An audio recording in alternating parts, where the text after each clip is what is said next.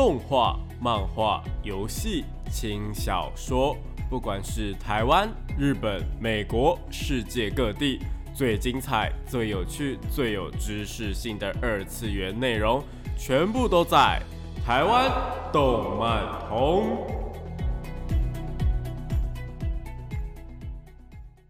嗨，大家晚上好，欢迎来到台湾动漫通二点零的节目现场，这里是复兴广播电台，台北、台中、高雄 AM 五九四，台中 FM 一千八，我是你们主持人点播 B B，可以叫 B B 就好哦。人搜寻动漫宅男 B B 就可以找到以及相关的节目资讯。那今天呢，我们要跟大家聊些什么东西呢？今天的话，因为最近的呃 A C G 圈的新闻呢，还是还蛮多的，所以今天会是一个十二月份的一个动漫杂谈，会跟大家更新一下一些有关于动漫圈的时事问题。那主要的话还是会围绕在有关于呃，可能有一些改编动画啊，或者是呢有一些动呃电影版啊，或者是游戏的部分，然后还有一些有关于 AI 的看法。毕竟 AI 这个东西的话，其实我们之前讨论过蛮多次的，只是最近啊，又有一些声优以及艺人们呢，艺人朋友们呢，觉得说 AI 这个东西好像。越来越被大家给泛用了，那到底有哪一些问题呢？我们等一下就一起来聊聊喽。那我们就废话不多说，马上进入到我们的节目内容吧。为您插播一则新闻：如果想要了解最新最正确的动漫相关资讯，那你就一定不能错过动漫宝宝。欢迎来到动漫报报，我是你们主播 B B，为您播报本周的动漫新闻。那首先第一则新闻呢，我觉得先来聊一点比较轻松的话题。之前我们曾经有说过，葬送的福利连有一则很有趣、很有趣、很有趣的新闻嘛，就是呢，呃，很多的东西都可以用，哎。辛美尔说过，辛美尔的话会这样子做的这一句有关万用的模板，然后去合理化很多很多的行为，比方说，呃，你今天可能见义勇为啊，然后去打了一个人，那他们就会说，哎，如果是勇者辛美尔的话，一定就会这样子做。那如果说你今天就是诶吃了一个便当啊，然后不小心就是花了好多钱，但你也可以套上说，诶勇者辛梅尔的话一定会这样子做的这种感觉。那最近的话又多了一个新的一个风潮，就是呢勇者辛梅尔死后的几年这个呃代表时间流逝的流行语啦。这也算是大家就是推特上面的一个热搜，越来越多。我上次看到的时候呢，就是在准备这一则新闻的时候，才看到四千多则而已，现在已经突破六千多则了。大家知道吗？就可以知道说这个呃网络的声浪有多高。那基本上的话，就在等于说你是在什么样的状况下面，只要加上勇者辛梅尔死后几几年的话，都可以变得非常非常合理。有些人的话呢，就会去把它配上，是可能呃，应该说最多的是把它配上那种宇宙的，就你可能突然，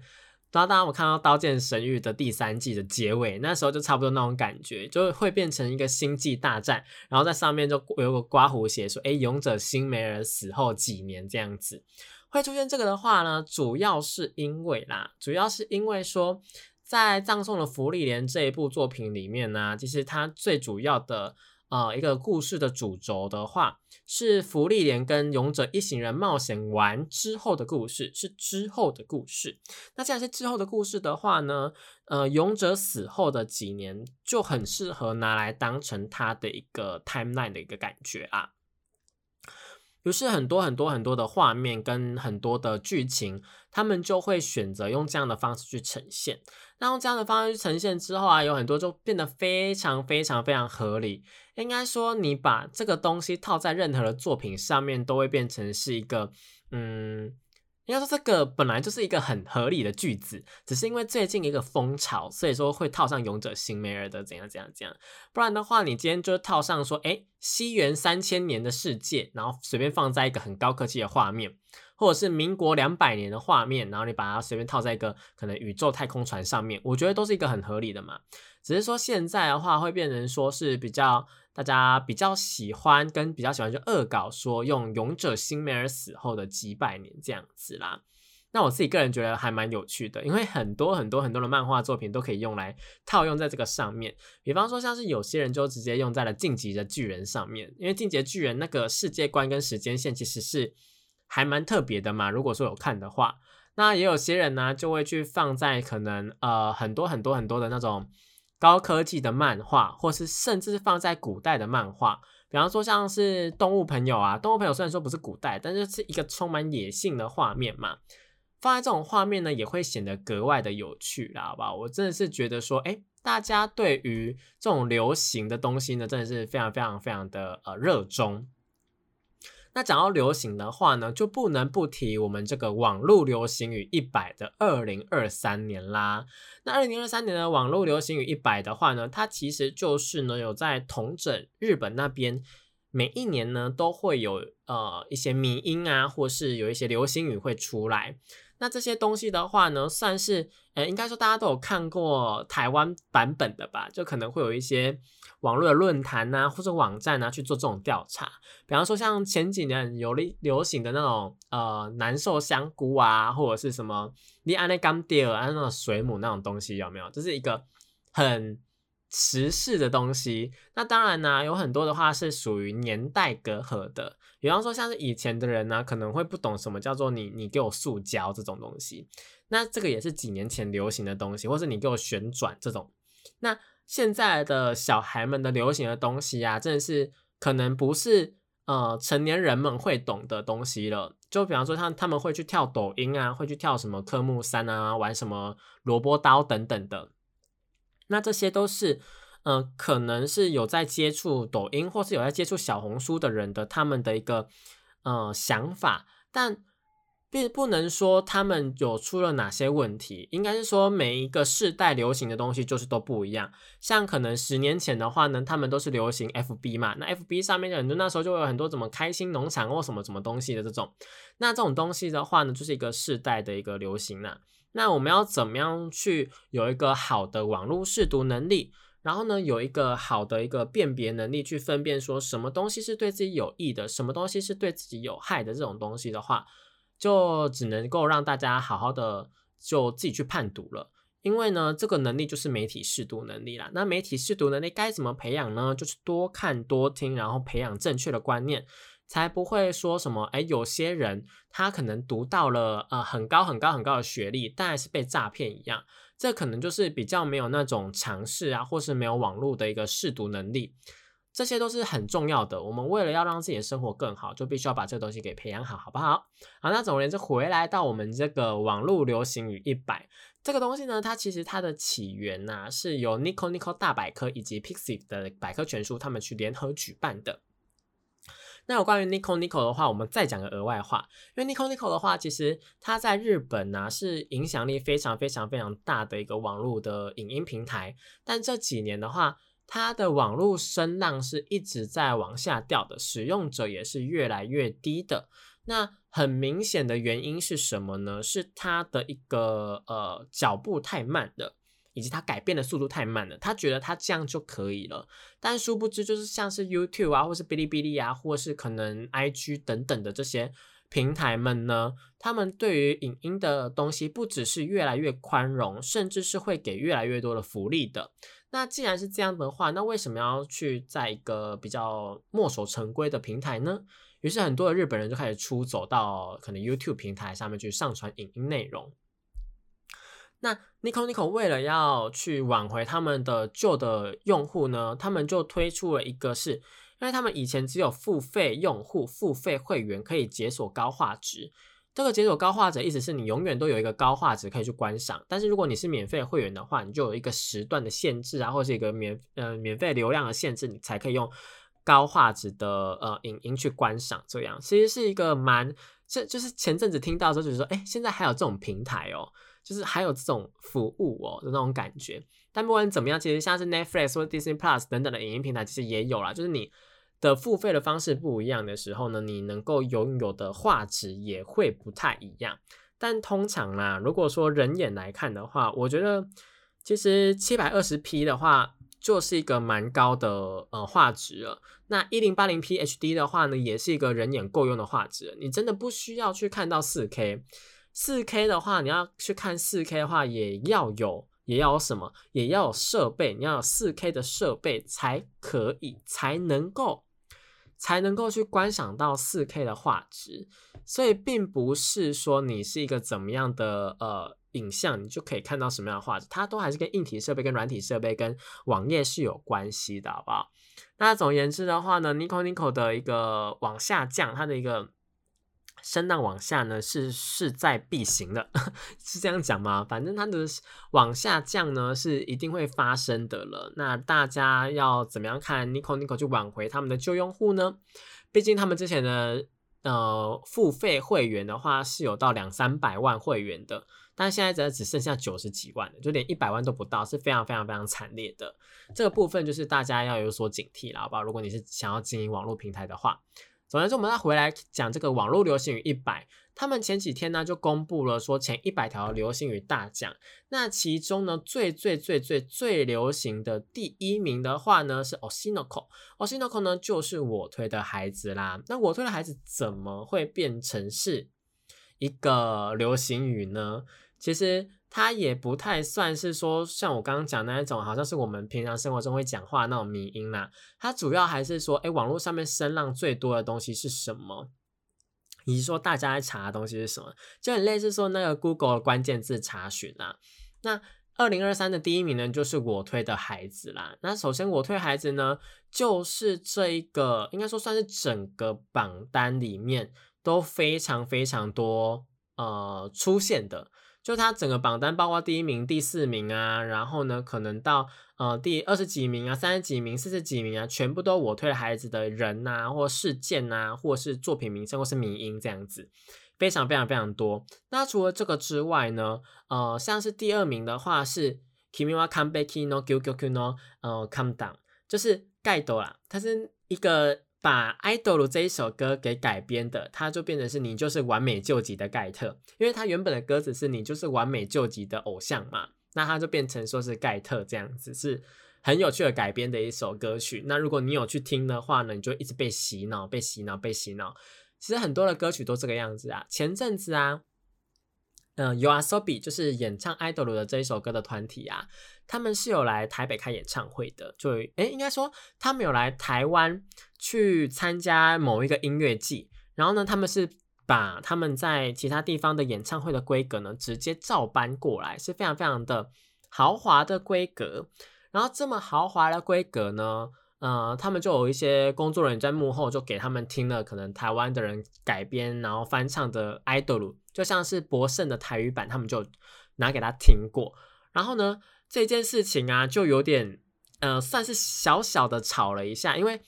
这我说我说吵不是吵架那个吵，是炒热的感觉，因为他们给博胜的评语非常非常的好，就觉得说，哎，他一定是有很好去研究歌词里面的东西，然后把它改编的这么好，那我就觉得说，哎，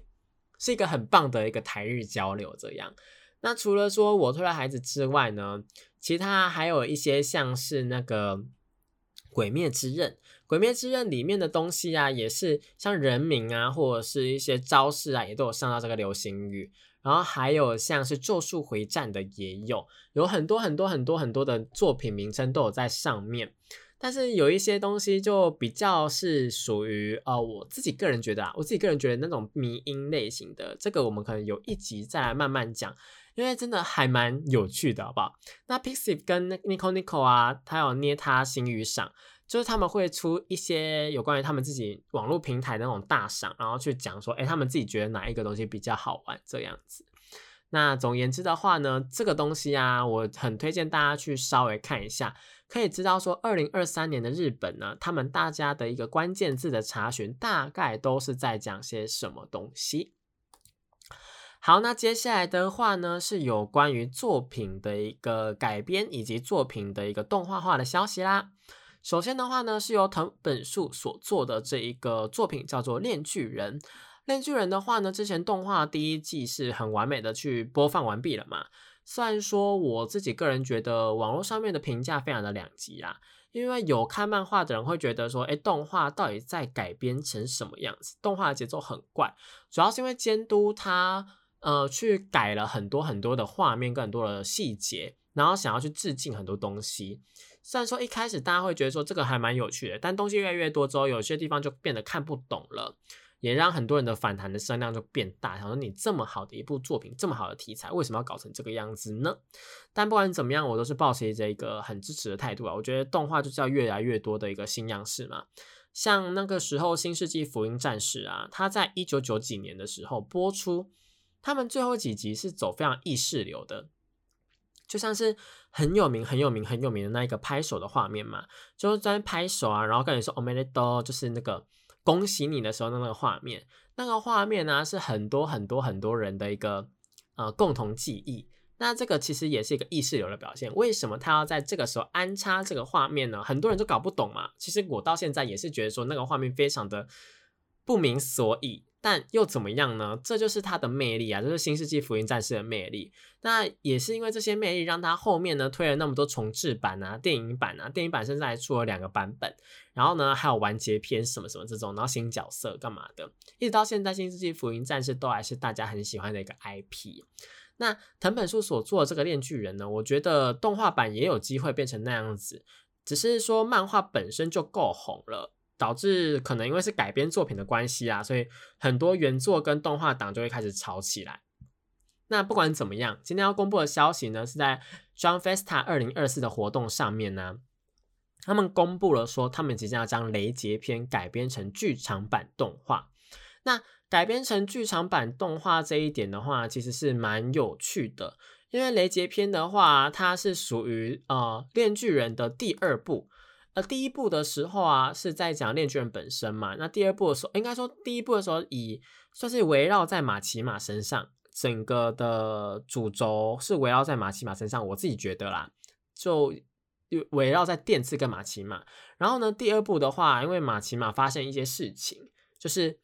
呃，这个契约恶魔发生一些事情，所以导致说第二部是呃完全没有它的踪影的。但不管怎么样的话，雷杰篇的话即将要改编成剧场版，有兴趣的话呢，大家可以去看一下宣传影片。然后雷杰的这个角色呢，将由上田丽奈呢去演出。我自己个人也蛮喜欢上田丽奈的，就请大家就多多呃想一下，说哎自己要不要去看一下这个剧场版喽。那接下来的话呢，是一部我觉得也是大家耳熟能详的作品，是由和月生红所做的漫画作品《神剑闯江湖》，他们即将要推出京都动乱篇啦。那这个京都动乱篇的话呢，其实就是会在二零二四年去做开播啦。那相关的一些呃动画消息啊，已经出来了。那我自己个人觉得呢，这些老作品呢，他们又去推出新的动画版本，我都是非常非常看好的。然后因为推出这些新的版本之后啊，就会有一些游戏呀，它手游或是电脑游戏或者是什么什么游戏都有，就他们会去做合作，合作之后呢，就会去吸引新的一些呃玩家们去收看这些动画，那就会很有趣，就是会有一个年代的一个冲突。然后像之前就有一些。嗯，作品因为这些关系，然后就有有很年轻、很年轻、很年轻的观众就过来问说：“哎，这个人为什么要这样子？”然后就引起一堆老人们的共鸣，觉得说：“哦，那个年代我们在我们那个时候啊，这个东西是怎么样、怎么样、怎么样的那种。”我觉得很有趣，这些话题永远都是大家聊不腻的。那不管怎么样的话，《神剑闯江湖》《明治剑客浪漫谈》呢，即将要推出京都动乱篇啦。有兴趣的朋友们呢，可以自己上 Google 去查询一下哦。好了，接下来的话呢，同样也是动电视动画的一个新的宣传消息，就是我们的《怪兽八号》啦。那《怪兽八号》呢，是由松本直也的漫画作品所改编的。我自己个人超级喜欢《怪兽八号》的，因为《怪兽八号》这一部作品啊，它是在描述说，就是呃，算是大家有看过那种日本的特色片嘛，不是都会有怪兽突然出现嘛？那这种怪兽啊，然后就会有那种超级英雄出来，然后打击犯罪啊，什么什么这种的，那有点类似那种概念。只是这个作品里面的怪兽都超级无敌厉害的，他们厉害到说，哎，是可以一只怪兽就毁了全日本的那种程度。那他们这些呃人呢，就是防卫队员们就要去防卫这件事情，那他们就会去用怪兽的一些肢骸啊，或者什么去做成武器，然后去对抗他们。那不管怎么样，这部作品啊，算是呃改编了很多很多很多以前的作品的一些精华，然后融合在里面。它不太算是缝合兽，它是一个以全新的概念出发的一部作品，我觉得很喜欢。然后里面的一些角色啊，包括说像是有一些人是可以直接变成怪兽的，然后有一些人是可能他们可能要拿武器去对抗的。然后人类面对怪兽、面对这种天灾的东西的无能为力。是这一类型作品里面最呃津津乐道的，因为有些东西像是可，比方说《咒术回战》好了，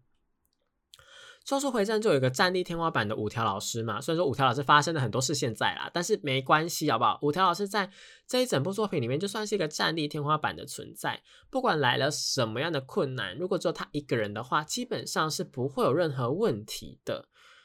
那也因因这一点的话，其实，在看这种作品的时候，虽然说咒灵这个东西是非常强大，然后也会发生很多悲剧的，但你永远都知道说有一个人会在后面守护着，怎么样，人类基本上都不会灭亡。但怪兽八号不一样哦，怪兽八号的话呢，是有点类似说，哎，还是有很强人没有错，但大家都是命悬一线的在战斗，不是那种哦我很轻松的在战斗那种感觉。比较偏向于是鬼灭之刃的概念呐。鬼灭之刃的话，它也是就是说，呃，整个很大家都是很拼命的在战斗。那这个拼命战斗的过程当中，会折损一些队员呐，折损一些同伴呐，折损一些很多很多的东西，然后会让你很难过。喜欢的角色领便当等等等等，跟咒术回战一样。但不管怎么样。也就是因为这样，怪兽八号才有它好看的点。那日前呢，也是在 Jump Festa 上面，二零二四啊，因为 Jump Festa 呢就是 Jump 系列的作品，他们会去公布很多很多的消息嘛。除了公布说怪兽八号有一些最新的消息之外呢，他们也公布了追加的声优。追加声优的话呢，就比方说像是世之宫崎歌路啊，他将由我们的声优飞鲁兹兰呢所去饰演。那宝科宗四郎的话呢，则将由河西健吾先生去饰演演出啦。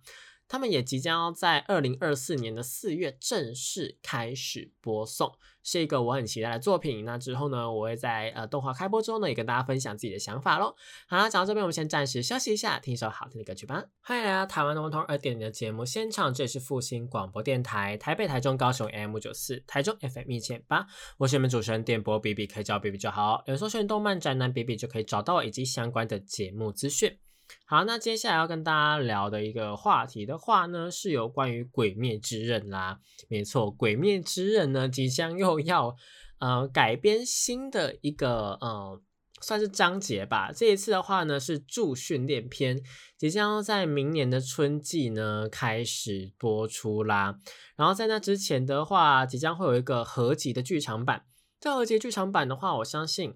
如果是《鬼灭之刃》的粉丝们，应该都已经不陌生了啦，因为这个就是会去结合有关于电视版的一些东西，然后再加上后半段即将要播出的季别的一两集，然后呢去做成一个呃电影播出。那这电影的话呢，就叫做《半只奇迹：迈向助训练》，它即将会在明年的二月二号上映啦。那其实我自己个人蛮不喜欢《鬼灭之刃》的这个做法的，因为他们其实很多时候啊是先把东西做成一个合集，然后变成剧场版；也有些时候呢是把剧场版变成是电视动画版在播出。虽然说很多东西多多少少会有一点不一样，可能会多几个镜头啊，多几个剧情等等的，但其实就是在二次收割这些算是观众们的票钱吗？我自己觉得有一点点这种意味在啦，而且《鬼灭之刃》这个 IP 其实从呃应该蛮多年前，甚至应该是疫情前就在流行的，对不对？那这样子的一部作品啊，它的热度还有办法保持那么久吗？因为真的忍不住的人，其实都已经去把漫画看完了。不过我觉得应该就是跟《进阶巨人》一样啦，因为《进阶巨人》呢，其实它动画播出的时候啊，造成一股热潮。然后很多人去补漫画嘛，然后漫画补一补补一补补一补之后，动画一直出，还是大家就是默默的隔了十年还是把它看完了。那《鬼灭之刃》是不是也是这个十年呢？呃，可能不会那么久，大概五年六年应该就可以完结了。因为《鬼灭之刃》的剧情，我觉得相对来讲是比较偏简单的。不过这一整个《鬼灭之刃》的剧情跟它的制作都是非常非常精良的啦，我只是不太喜欢他们这一种二次收割的这种感觉。那接下来的话呢，这个《鬼灭之刃》助训练篇的话呢，我觉得其实会是一个蛮有趣的篇章，因为它的剧情的话，会是主角群跟所有鬼杀队的驻级的一个成员都会出现。所以说，不管是水柱啊、虫柱啊，然后那个呃岩柱啊、风柱啊，然后蛇柱等等的鹰柱等等的这些，鹰柱不会了，对，鹰柱不会了，但大家就是基本上都会出现，好不好？那不管怎么样的话，其实明年的二月二十四号之后呢，其实官方是有稍微表示说，哎，是会释出相关的消息的。所以说呢。呃，会有哪些人呢？会有哪些东西的话，也是值得期待的啦。但英柱也不能说音柱不会出现，因为音柱已经变成原音柱，他已经有点半退休了。那虫柱啊、霞柱啊、炼柱啊、蛇柱啊、风柱啊、岩柱啊、水柱啊，都会出现，好不好？大家就是敬请期待。如果说你是喜欢这些角色的，因为我自己个人知道说有蛮多人喜欢霞柱的嘛，对不对？因为霞柱算是一个，我觉得。也不能够说它不红，只能说它的一个戏份在前半段还是偏少的。虽然说在这一次跟电柱算是大放异彩，但是霞柱他的一个风格啊，跟他的一个讲话方式，真的是收获了蛮多人的芳心的。之前我曾经做过一部影片啊，是有关于《鬼灭之刃》的一个人气排行榜嘛。那在里面的话，就有蛮多的粉丝跟观众们都觉得说，霞柱呢是一个非常非常非常好的。呃，角色，然后都很喜欢啦。好了，不管怎么样的话呢，就是明年呢，我们是有机会可以看那个助训练片的咯。好，那接下来的话呢，同样也是一个改编，那就是我们《Bleach 死神的千年血战篇》的第三季度，也就是它的 Part Three 啦的香客谈呢，即将呃要上了。那他在前阵子呢，也是公开了最新的告知宣传影片，告知而已哦，就跟你讲说，哎，我们要上了哦。主要还是因为这个 John Festa 二零二四啊，其实 John Festa 二零二四真的有蛮多蛮多的消息的。但不管怎么样的话，这些东西都是哦，都是大家很期值得期待的东西啦。那这个 Black 死神的第三季度相克谈的话呢，也就是要在有哈巴哈之后，他们已经知道这这些东西，然后知道他们在对决了嘛？那他们之后要发生什么事情？如果还没有看过前两季的话，我是非常建议去看一下的，因为前两季的剧情啊，或是作风啊、作画，然后呢，所有的画面的一个战斗啊，或什么的都非常非常精彩，这是让死神重新回到就是最热门的动画那种感觉啦。那除了这一点之外呢，其实 John Festa 呢还有公布另外一部我自己个人也觉得蛮喜欢的作品，那也就是呢，我的英雄学院呢也即将要推出，好像是第七季了。第七季好吗？大家知道说，整个整个那个呃，我英雄学院已经是非常非常非常非常算是呃久远的作品了。应该说，整个 Jump 啊里面的所有的作品啊，在整个 Jump Festa 里面呢，都有公布很多很多的消息。那其中就是我的英雄学院，它即将要第七季这一点啊，让我觉得，哎呦。时间过得很快，因为想当初我英雄学院出第一季的时候，大家都在觉得说，哎，这个能力很帅啊，这能力怎样怎样怎样的，然后结果到最后，现在变成说已经到这么多季了，大家在看的东西都已经有点，已经有点那种，这么多能力，然后这么多人，然后这么强的能力，结果还是都发生了这一些不好的事情，就有点类似咒术回战那种感觉。但我英雄学院是更纯粹的少年漫画啦，所以它的一个。收尾或者什么的，我觉得都还好。那除了这个之外呢，夜莺家的大作战呢，其实也是要在明年推出动画了。其实 Jump 有非常非常非常多的动画都啊，应该说漫画作品都即将要动画化，包括说像是排球少年呢，也即将要推出它的一个全新的篇章这样。所以说，大家喜欢 Jump 里面的哪一些作品吗？如果你没有喜欢 Jump 的话，那其实这几天的消息都可以稍微的去看一下。就像是呢，其实最令人最令人兴奋的某一个消息的话，其实也不算是 Jump Festa 里面呃的一个重磅消息，它比较算是 One Piece 里面的二十五周年计划的一个延伸啦。因为官方呢，他们即将要推出一个全新的动画系列，叫做《The One Piece》。《The One Piece》的话呢，将会是怎么样呢？直接重置。大家应该知道，说《One Piece》其实一直到现在动画都还有在播嘛，因为那个漫画还持续的在画，所以动画就一直在画这样子。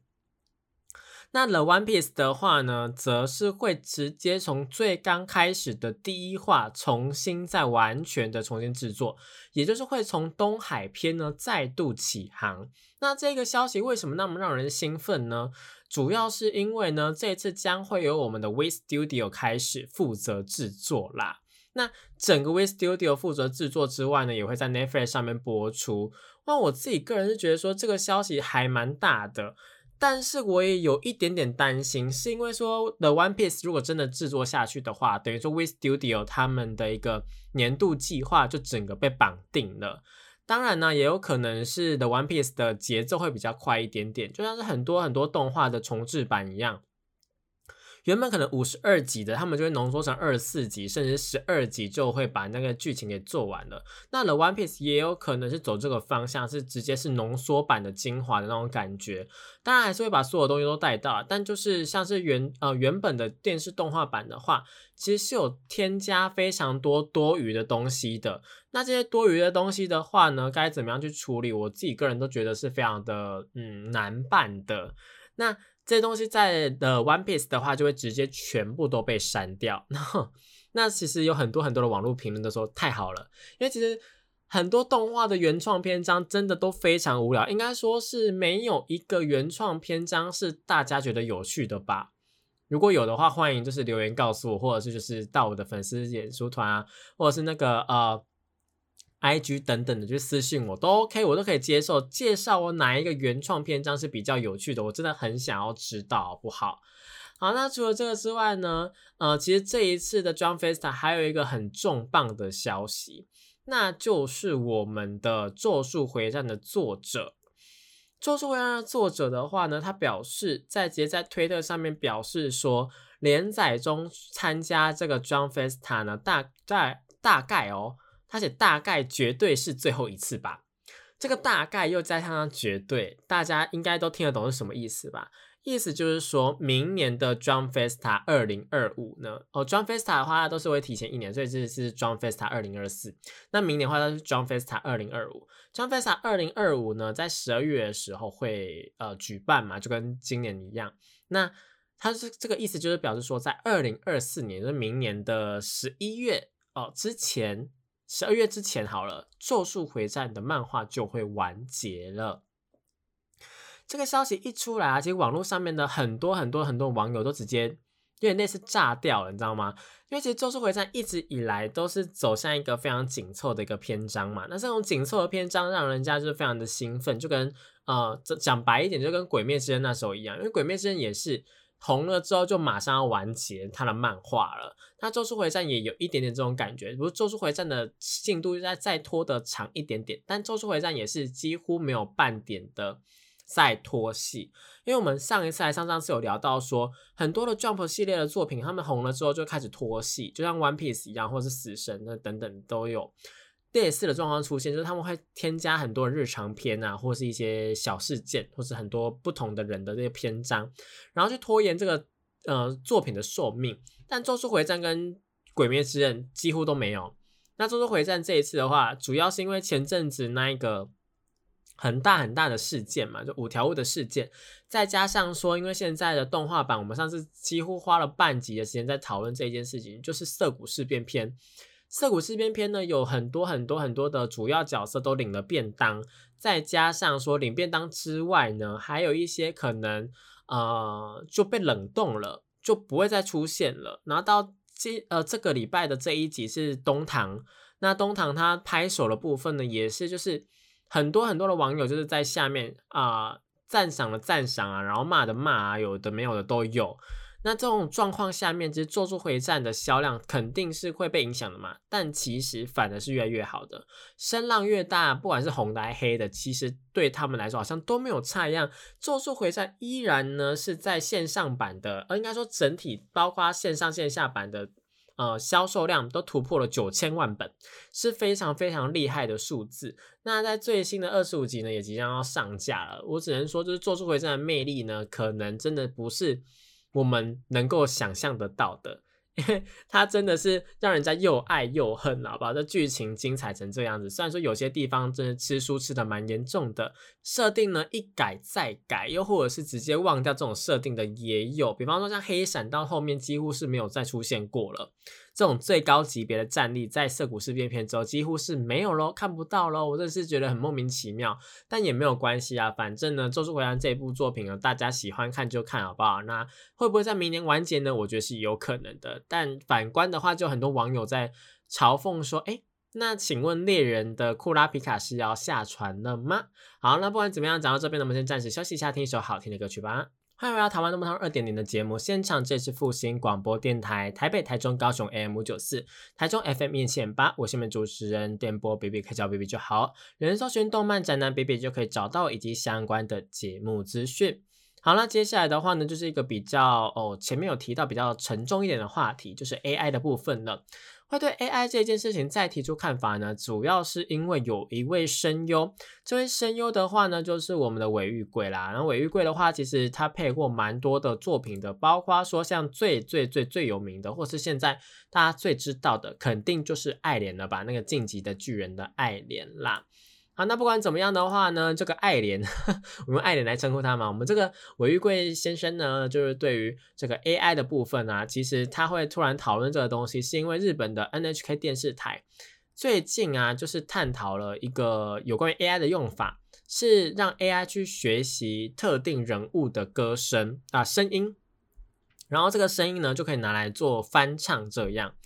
那这个翻唱的话呢，会有什么样的一个感觉呢？其实我必须要老实说，很多人都去做这种事情，把它用在实况主或是呃有名的人身上，然后出来的声音真的超级无敌像的，而且是很好听的那种。你可以把它调教的很厉害。会用调教这个词，是因为呢，大家知道 V 加嘛，就是那个初音未来啊，他们那一个 V 加，他们 V 加的话呢，要做的歌曲就是用有点类似这种声音库，然后会去。你会去把声音先放上去之后，把音阶放上去之后，然后会去做一些调教啊，把那个声音用滑，然后用顺啊，或者是增加一些音效等等，让它听起来更像是真人，或是更有那个电子音的感觉。但这个 AI 调教之后的歌声的话，真的很像是真人去唱的，真的非常非常厉害。不管是什么图片都可以用，或影片都可以用 AI 生成的。现在呢，就连声音都有了一个呃专属的城市或什么去。做这种事情，那 AI 翻唱的话呢，它就是把歌曲的人声改成是特定的一个人的声音。那这种 AI 翻唱，其实在很多很多的平台都拥有很高的人气。那其实，在一般人的一个想法的话呢，其实会有一点点的。可能是开心吧，就好比说你最喜欢的，可能你喜欢什么歌手，比方说像什么蔡依林好了，你喜欢蔡依林、苏打绿、呃周杰伦等等的这些，那他们可能有一些歌曲就是不会去唱，或者他们想要，可能你想要听他唱《i do》好了，你怎么可能让苏打绿唱《i do》呢？对不对？那这个时候啊，就会有人就是把他的声音调教成是可以唱这首歌，你就会听到你喜欢的偶像在唱日文歌，或者你喜欢的歌手在唱日文歌那种感觉。就其实会让人粉丝们就有一种新奇的感觉，甚至是更喜欢这个人呐。那比方说像是什么什么什么去唱什么什么什么这种的，都是有可能会发生的。不过的话啊，这个韦玉贵先生呢，对于说自己的声音被翻唱了，就有一点点的不是那么开心啦。因为他对于说呃自己的声音被拿去用这一点呢，他觉得非常的不 OK。因为自己的声音，他听到的那个声音明明就不是他自己的，可能很多人会觉得那是他的声音，但其实 AI 的声音跟他的声音还是有所差距。这个差距的话呢，只有他自己能感觉得出来。但是大家都觉得说他唱过这首歌，他讲过这些话，这是让他觉得非常恐怖的事情。而且呢，如果说真的是要进行翻唱的话，他觉得翻唱这一件事情啊。有会经过很多的东西，比方说像是录音啊，或是调音啊、合音啊、合成啊，然后到后面的一些细节修剪啊，或者什么什么的，甚至是歌手声优们的练习，也都是很重要的一环。那这样子 AI 就直接把你的声音拿去做成有点类似说在玩耍性质的行为，让他觉得说有点不太尊重这些专业人士，跟尊重这个角色或尊重这个作品啊，所以他觉得不太好。那对于声优来说呢，他们其实是在注入这个他们自己的声音到这个角色身上。那这是他们引以为傲的东西，但很多人就很会觉得说啊，反正现在有声音，或是有正呃厂商啊，或者是有一些呃可能品牌啊，他们就觉得说，哎，我就拿这个人的声音，然后去做这件事情就好了。像之前就有一些。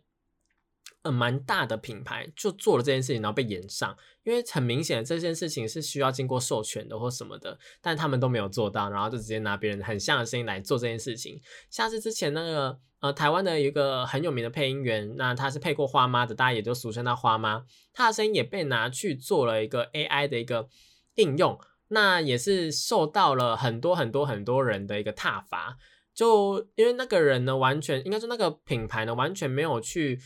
询问过花妈的意见，就直接把她的声音拿来做 AI 学习，然后甚至是拿出来商用了，这是非常严重的事情，是可以被告的，好不好？但是因为现在法律对于 AI 的一个条款是没有那么明确的，所以说你能说它有问题吗？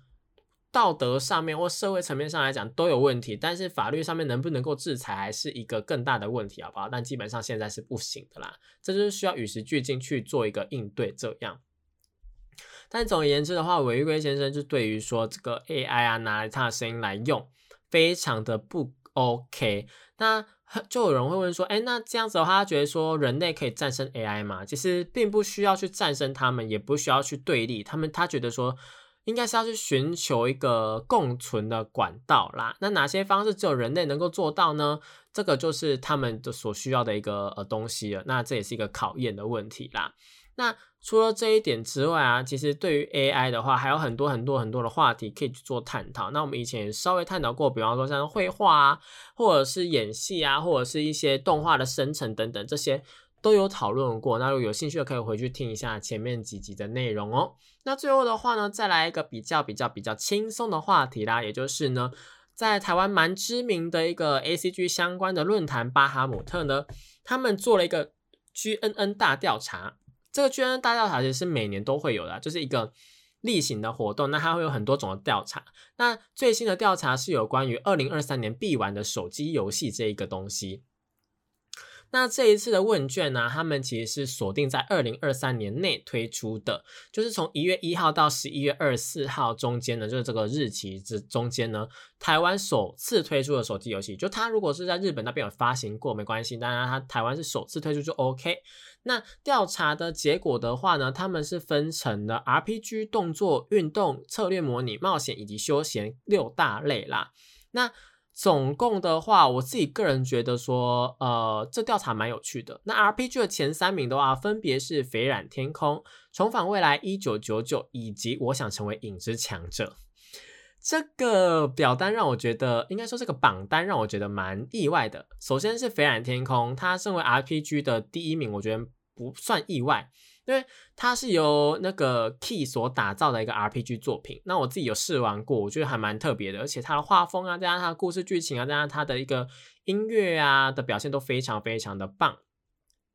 那重返未来一九九九的话呢，则是在十月底的时候上架的一款游戏。这个游戏的话呢，不只是呃画风啊、剧情都非常好之外，它的一个很精致的配音，它英语配音是一个很厉害的配音。因为一般来讲，我们玩这种游戏啊，可能都会比较喜欢玩日配甚至是中配，但英配的话是我们比较少选择。但一九九九的话，它是特别特别强调英伦风。那在英文方面的话呢，是非常厉害的。那世界观跟人设也都做得很棒，所以大家可以稍微去体验一下这款游戏。但我觉得意外的地方是，我想成为影之强者这一款游戏啊，因为通常这一类型的游戏，动画改编的游戏，通常都不太长久，甚至是会让人家觉得说操作感很重啊，或是呃，就是作业感很重，然后让人家不太想玩下去。但影之强者这一部作品，我一直到现在他们推出之后，一直到现在都还有看到。说，哎，有人在玩，然后很多人在玩，这样子是别有用心的，可以说是大家都觉得还不错的。好啦，动作类型的话呢，的第一名则是 Monster Hunter Now，就是那个呃魔物猎人的那个闹系列，我觉得还蛮有趣的。对，既然是魔物猎人，那第二名的话则是恶灵古堡八村庄。恶灵古堡八村庄的话呢，则是它将要在呃十五 Pro 以上的手机上面可以运行。是有一点点类似说，呃，我觉得算是 bug 了啦，也不是说 bug，就有点作弊的感觉。因为这个原本就是在家机、家用主机上面的一个游戏，然后直接在呃三 A 大作直接来手机跟大家打的感觉，就有点嗯。那接下来的话呢，则是《廖天丁西代凶贼之罪起》啊，这是国产的游戏《廖天丁》的一个重制版，还蛮有趣的。这个大家可以稍微玩一下，因为是国产游戏嘛。那运动竞技类的前三名的话，则分别是跑跑卡丁车漂移、巅峰极速以及 MLB 九局直棒劲旅对决啦，都是蛮有名的竞呃运动类型的游戏。那策略模拟类的话呢，第一名是前阵子才推出的联盟战旗。那联盟战旗的话，在十一月也正式于亚太地区推出了，还蛮有趣的，而且它是跨平台的对战跟游戏进度共享。很棒，很棒，这个才是我们最需要的东西。然后接下来的话是《铃兰世界》为这和平的世世界。那除此之外，还有一个就是《魔兽兵团》。这两个的话呢，主要啊，一个是一个是呃美术类型蛮有趣的棋盘类游戏，那另外一个则是《魔兽争霸世界》为主题的一个游戏啦。那在冒险类的话呢，它的前三名分别是《崩坏星穹铁道》、在地下城寻求邂逅是否搞错了什么的战斗编年史，以及指架一四。那最吸引人的肯定就是这个《崩坏星穹铁道》啦。它身为米哈游的游戏呢，是一个银河冒险的角色扮演游戏。它的票数啊是这一次所有游戏类别里面最高的，甚至在不分区的一个呃游戏类别里面呢，《崩坏星穹铁道》也是获得了第一名。那前阵子的直播当中啊，就官方他们每一次改改版之前都会做一个很大型的直播，他们甚至是推出了呃一个非常非常梦幻的活动，是你只要登录就会送限定的五星角色。这个对于所有的玩家来说都是一个。很意外的消息，因为大家要知道这个东西啊，你要是要去抽的抽卡这些东西，就代表这个游戏的一个流水，甚至是这个游戏的一个营运等等的，都影响它有业绩的意思啦。那你今天能影响业绩的东西，你直接拿来送给玩家，对玩家来说当然是非常高兴啊，因为他不用花时间去。嗯，可能去准备游戏里面的东西，或者去打游戏，他只需他也不用去花钱，因为以往你要么花时间，要么花钱嘛。但现在他直接用送的，肯定是会让玩家们都非常非常开心的。也就是这样子，然后让《崩坏星穹铁道》的声望一直在往上，而且他们的改版内容真的都蛮有诚意的。唯一的缺点就是他们的剧情写的有点慢呐，往这写的有点慢，导致说大家有一点点的呃，有点。在长草，不知道做些什么事情这样子，但我觉得还不错啦。那休闲类的话呢，的第一名是 Pokemon Sleep，然后接下来是摇曳露营，然后接下来是咕咕栽培研究室。我自己个人觉得这三款游戏都很棒。摇曳露营的这一款游戏啊，是呃非常的放松。然后咕咕栽培的话呢，其实它这次主打做回来同乐。那做回来同乐的话呢，是可以百人队伍一起同乐的，最多一百个人一起玩。那 Pokemon Sleep 的话，是我们之前有提过嘛，是一个非常非常舒压的一个游戏，主要是在记录你的睡眠。那我前阵子有玩，那但后来有一天没睡之后，就直接就弃坑了。主要是因为一天没睡就有点亏。那但是我自己觉得说，把它当成游戏来玩的话，会有点累。大家如果是真的只是在睡眠的话，会比较好一点点，就是把它当成一个。侧路的感觉会比较好一点点哦。好了，不管怎么样呢，以上就是这一天的一个消息跟内容啦。那如果任何问题的话呢，都欢迎到脸书粉丝团或者 IG 找我哦。那我们这里是台湾东方通二点零，这是复兴广播电台。我们下一拜同一时间一样在空中相会喽，拜拜。